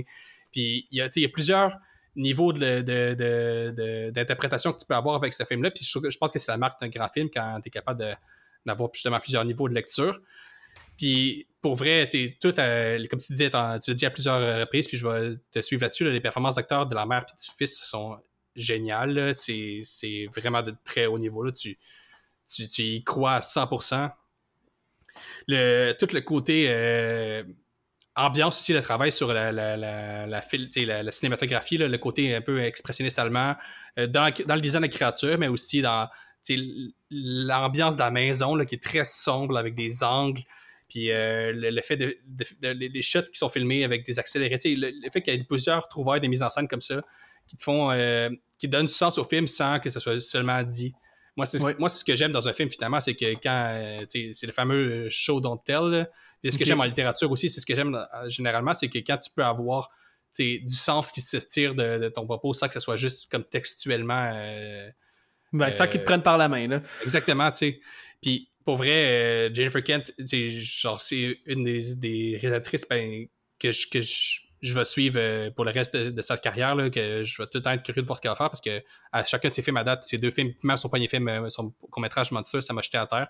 C'est une grande autrice de cinéma, puis pour vrai, j'ai juste hâte de voir ce qu'elle va faire ensuite, mais ouais, le Babadook, c'est pour un premier film, c'est tu peux pas vraiment espérer mieux. C'est, un chef-d'œuvre. C'est un, des, un des films d'horreur des années 2010 euh, qui va rentrer dans, dans, dans l'histoire du, cinéma d'horreur carrément. Là. Hmm. Excellent take, man. Pour vrai, je suis vraiment content que tu aies apprécié ce film-là autant que ça. Tu sais, quand je te l'avais proposé, je t'en avais proposé. En fait, non, je pense que je t'ai juste dit, ça vous tente de faire le Babadook? Je me dis, ouais, Babadook, ça me tente. Puis c'est comme, c'est arrivé comme ça. Mais j'ai adoré notre discussion, mon gars. T'apportes des petits bons points. Puis je suis vraiment, vraiment content que tu aies euh, autant apprécié ce film-là, autant au niveau cinématographique, au niveau des acteurs qu'au niveau du scénario, euh, l'histoire globale. Ok, ben moi, de mon côté, j'ai quasiment le coup de te suivre avec un 9, mais pour faire différent, je vais donner un 8.5. Euh, un peu pour les mêmes raisons que toi, les métaphores auraient pu être plus claires. tu sais, il y a des choses qui sont pas trop expliquées, qui nous laissent vraiment sans réponse à quelque part, c'est pas une mauvaise chose. Mhm. Mais euh, c'est qu'à un moment donné, tu, passes plus de temps à te poser des questions qu'à comme à apprécier un peu qu'est-ce qui se passe devant toi. Mais c'est vraiment mon seul point négatif, là. Parce que, comme on l'a mentionné, niveau des acteurs, euh, Noah Wiseman, un enfant de 6 ans qui nous délivre une performance incroyable. Tu sais, Jennifer Kent, c'est pas seulement au niveau de la cinématographie, c'est au niveau de la direction de ses acteurs. J'aurais vraiment, vraiment payé cher pour être sur le plateau puis voir comment elle fait pour amener autant d'émotions, euh, autant au personnage d'Amelia qu'au personnage de euh, Samuel. La performance de AC Davis, je l'ai mentionné tantôt, mais tu sais, moi, ma performance préférée d'une actrice à vie, c'est Rebecca Hall dans The Night House. Puis euh, Tony Collette est vraiment pas loin dans Héréditaire. Puis là, je pourrais mettre AC Davis dans mon top 3, je pense. J'ai adoré cette performance-là. Elle peut jouer toute la, la une gamme d'émotions. Puis elle a plusieurs euh, ton à, ces différentes émotions. Elle n'est pas, pas terne, elle pas. Euh, c'est pas toujours les mêmes visages. C'est rare qu'avec juste une expression faciale, tu peux comprendre qu'est-ce qui se passe dans la tête de quelqu'un. Puis avec elle, on le ressent totalement. Sinon, qu'est-ce que je peux dire de plus? Ben, c'est devenu un de mes films préférés, clairement. C'est un film que je recommande définitivement. C'est slow burn, on va se le dire, c'est slow burn, mais c'est un très très bon slow burn. Puis malgré que c'est un slow burn, il n'y a pas de temps mort tant que ça. Je veux dire, il n'y a pas une fois dans le film que j'étais comme, ah, c'est bien long cette scène-là.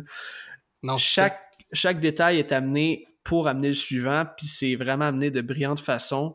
Puis un autre gros point fort, 2,5 millions le budget. Tu vois qu'on n'a pas besoin de avoir, euh, tu sais, comme là, Nope est sorti récemment avec un budget de 68 millions. C'est un bon film, mais au final, tu sais, de Babadook avec 2,5 millions a fait une aussi bonne job. Tu sais, c'est pas le même genre de film, mais euh, tout ça pour dire que quand on a une bonne équipe, un bon travail derrière un projet, ben, je pense qu'on peut amener avec un Christy de beau résultat. Puis je pense que The Babadook, c'est ce que ça nous amène. Donc, ouais, c'est un film que je recommande à tous. puis j'ajouterais que, tu sais, ça vaut la peine de le il, y a une, il y, a une, grande valeur à le revisionner. Oui. Comme toi puis moi, on l'avait pas revu depuis 2014, puis tous les deux, on a comme allumé sur des affaires, puis on a comme eu des, une nouvelle vision. Puis je pense que, tu sais, si on avait eu Chloé avec nous comme c'était prévu, on aurait eu d'autres pistes d'analyse vraiment intéressantes, puis qu'on on aurait pu amener euh, plus, ça encore plus loin. Il y a vraiment plusieurs niveaux de lecture, puis je pense que c'est ça, c'est ce qui fait en sorte que ça peut valoir la peine, même si vous l'avez pas revu, si vous l'avez déjà vu, si vous l'avez pas vu depuis un bout de temps, de l'écouter à nouveau, de l'écouter avec quelqu'un d'autre aussi, de pouvoir en discuter comme on vient de faire nous deux. Euh, je pense que ça peut être fécond. C'est un film qui a, qui a, beaucoup de sens. Là. Exactement. on n'a pas tant abordé le terme de la maternité, mais mm. c'est pas mal un des thèmes principaux du film. Puis tu peux totalement analyser le film sur le, sur le prisme que c'est que le problème de, de l'espèce de dépression postpartum, là, de, de comme le fait de, de, se ramasser avec un enfant puis de, de pas que tout le monde autour de toi dit ah un enfant ça devrait être merveilleux mais ça, un enfant ça vient avec une couche de problème aussi puis que tu sais quand t'es une femme euh, t'es, t'es, justement t'es lié à cet enfant là pour la vie pour le meilleur et pour le pire puis des fois c'est pour le pire puis c'est compliqué. Je pense qu'on peut totalement analyser ce film-là sur cet angle-là aussi. Fait que. Totalement. Totalement d'accord, man. Mais euh, l'émission, ben, l'épisode, en fait, va se, conclure là-dessus.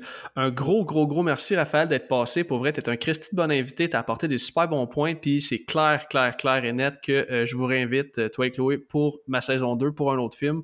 Il faut qu'on se reprenne. Puis je vais encore une fois, je pense, prendre un film un peu psychologique, euh, comme qu'est-ce qu'on mhm. vient de faire, là, parce que ça amène des super bonnes discussions. Puis moi, je l'ai mentionné un peu, là, moi, je suis pas le gars le plus brain, puis tu sais, des fois, mes, mes... je regarde un film, je suis comme... lisse que je comprends rien. Fait que, non, mais t'as, amené des bons points. Euh, c'était vraiment fun de jaser aussi. C'était, vraiment c'était une discussion qui était vraiment à, à deux niveaux. C'était pas à sens unique tout. Fait que non, ben, en tout cas, ben, je te remercie, man. Puis euh, merci surtout d'être passé au podcast. Puis euh, j'espère que tu vas revenir. Avec joie. Puis euh, l'invitation est lancée pour toi aussi. on va trouver un sujet pour que tu viennes chez Horror Québec. Avec plaisir, mon chum, avec plaisir. Donc, je m'adresse à vous, les auditeurs. Au prochain épisode, je couvre un film qui, je pense, vous fera plaisir parce que c'est le film qui m'a été le plus demandé depuis le début du podcast. Et je parle ici de Sinister, sorti en 2012. Le film est disponible sur Netflix et Amazon Prime. Donc d'ici là, portez-vous bien et à bientôt tout le monde. Ciao